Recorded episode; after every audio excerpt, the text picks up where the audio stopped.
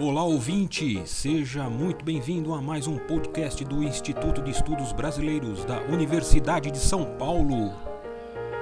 Instituto especializado e sede de acervos importantes de muitos artistas e intelectuais. Olá a todas e todos. No episódio de hoje, convidamos você, ouvinte, a se aproximar da tese A Moda no Século XIX, de Gilda de Melo Souza apresentando as fichas de estudo da autora usadas para a redação deste trabalho.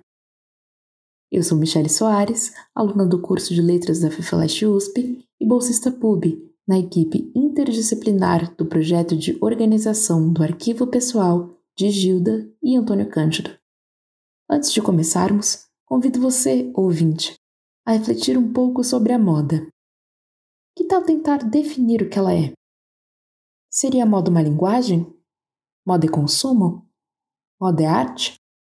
Essas reflexões sobre o papel da moda foram objeto de estudo de uma série de autores, muito embora o tema, segundo os apontamentos de Gilles Lepovetsky, na obra O Império do Efêmero, não faça furor no meio intelectual. Primeira intelectual brasileira a tratar o tema da moda a partir de uma perspectiva filosófica, Gilda de Mello Souza também atuou como socióloga, crítica de arte e professora da Universidade de São Paulo. A análise da moda enquanto fenômeno, nas palavras de Gilda, reservada às mudanças periódicas nos estilos de vestimenta e nos demais detalhes da ornamentação pessoal, marcou presença em diversos ensaios redigidos ao longo de sua carreira. Porém, o trabalho no qual reflete mais profundamente sobre o tema é sua tese de doutorado em sociologia, cujo título foi A Moda no Século XIX, redigida sob orientação do professor Roger Bastide e defendida em 1950. A obra, como bem observado pelo ensaísta Alexandre Olalho, deu pano para manga, e 37 anos após ser publicada na revista do Museu Paulista, foi lançada no formato de livro, com o título sob o qual nós a conhecemos hoje: O Espírito das Roupas, a Moda no Século XIX. A perspectiva adotada para análise é sociológica, mas não somente. Gilda também recorre à psicologia e à estética para compreender o fenômeno da moda ao longo do século XIX. Não por acaso, as conexões entre moda e arte no começo deste podcast são inspiradas no mesmo ponto de partida com que Gilda abre a sua obra. Neste primeiro capítulo, intitulado A Moda como Arte, Gilda defenderá que a moda não somente seria uma arte, como seria, em suas próprias palavras, a mais viva, a mais humana das artes. Se a análise de moda em termos puramente estéticos seria uma perspectiva insuficiente para abarcar a totalidade de um fenômeno arraigado nas relações sociais, a sociologia irá se sobressair nos capítulos seguintes da obra. Gilda procura analisar diferentes pontos e faces da relação entre moda e sociedade sobre a perspectiva feminina, masculina e de classes, promovendo uma conjunção dessas perspectivas no último capítulo, intitulado O Mito da Borralheira, em que reflete acerca do momento da festa como espaço de confluência para todos os elementos anteriormente analisados. Homens, mulheres, classes, arte, diferença, competição, erotismo, mímese, linguagem, possibilidade de ascensão social, movimento e gesto.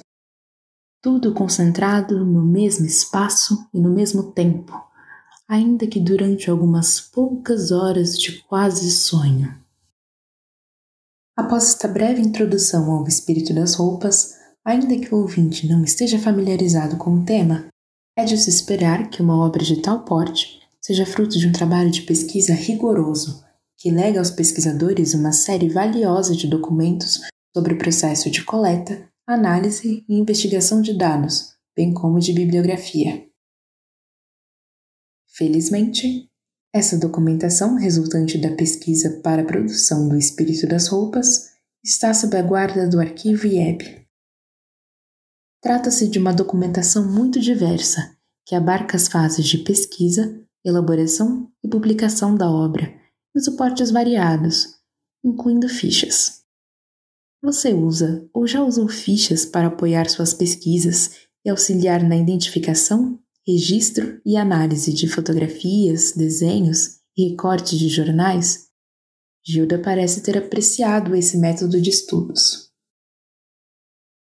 Grande parte dos documentos referentes ao espírito das roupas é formada pelas fichas, formato escolhido por Gilda para redigir suas sínteses teóricas, reflexões e listagens sobre moda, arte, cultura e sociedade. O arquivo guarda um total de sete conjuntos de fichas, com algo em torno de oito centenas de documentos que acreditamos estar vinculados à construção desta obra. É bom reiterar que o acervo de Gilda é hoje um acervo permanente de valor histórico e cultural. Mas também seria interessante lembrarmos que um dia essas fichas já tiveram valor primário.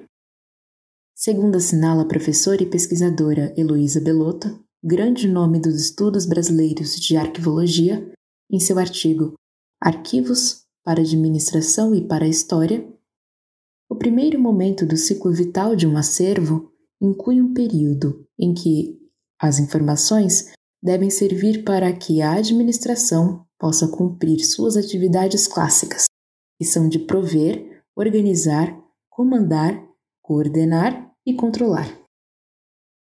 Apesar da professora Heloísa Belotto ter se referido aos arquivos públicos no momento dessa citação, acredito que uma lógica semelhante poderia ser aplicada para pensarmos o arquivo pessoal de Gilda, cuja documentação já foi corrente e esteve a serviço de seus estudos, consultas, organizações, separações e acréscimos. Supondo que a formação de qualquer conjunto abre espaço para várias possibilidades de interação entre os documentos, é natural que Gilda estabeleça conexões, ligando e referenciando as fichas entre si e, por consequência, deixando marcas nestes documentos, que podem fornecer dados sobre o processo de construção de seu pensamento e sobre o uso das fontes. É isto que Gilda faz, por exemplo, quando em uma ficha intitulada Classes anota a obra Filosofia da Moda, do sociólogo alemão George Simmel, e a seguir indica que devemos verificar as fichas de nome Teorias. Seguindo essa indicação, isso nos levaria a consultar outros conjuntos com novas informações. As palavras em destaque nestes documentos são Teorias da Moda, também em sua variação de nome Teorias-Moda, e, é claro, apenas teorias. Estes documentos estavam separados dos demais por meio de envelopes. Nestes conjuntos, outras associações e referências são feitas, como quando no documento em que somos convidados a consultar a ficha de nome, moda, traço, função social, para ler sobre a teoria econômica do filósofo francês Charles Lalo. Ou como em documento do mesmo conjunto, em que somos convidados a consultar outra ficha específica, uma que, conforme nota apresentada, será usada como crítica à teoria econômica de Lalo. Essas relações, mantidas nos documentos, permitem a quem as lê captar algo da fruição do pensamento de Gilda, conforme este se desenvolve. É por meio dessas conexões que podemos depreender os percursos de uma reflexão que promove a concordância e o confronto entre teorias, esses documentos podem ser uma amostra da atividade intelectual e da postura crítica de Gilda perante o material de estudos lido e fichado. As fichas continuam sendo importantes para as reflexões de Gilda na medida em que também são suporte para sínteses literárias. No capítulo introdutório de O Espírito das Roupas, Gilda explica a diversidade de fontes, às quais recorreu para a construção da obra. Após mencionar o valor documental das pranchas de moda e das fotografias, Gilda menciona que é verdade que o panorama que teremos será sempre um pouco estático, e para completá-lo, seremos obrigados a lançar mão das observações do sociólogo, das crônicas do jornal e principalmente dos testemunhos dos romancistas, cuja sensibilidade aguda capta melhor que ninguém nos meios elegantes o acordo da matéria com a forma, da roupa com o movimento, enfim, a perfeita simbiose em que a mulher vive com a moda. Thackeray, Balzac, Proust e os nossos romancistas brasileiros, Alencar, Macedo e Machado de Assis, dão-nos a visão dinâmica que nos faltava. Como veremos ao longo da obra, o movimento é parte essencial da moda, segundo a qual Gilda afirma que o traje não existe independente do movimento, pois está sujeito ao gesto, e a cada volta do corpo ou ondular dos membros é a figura total que se recompõe, afetando novas formas e tentando novos equilíbrios.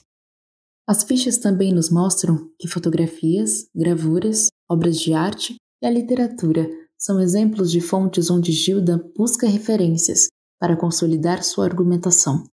Lemos a seguir um exemplo de um trecho retirado de um romance.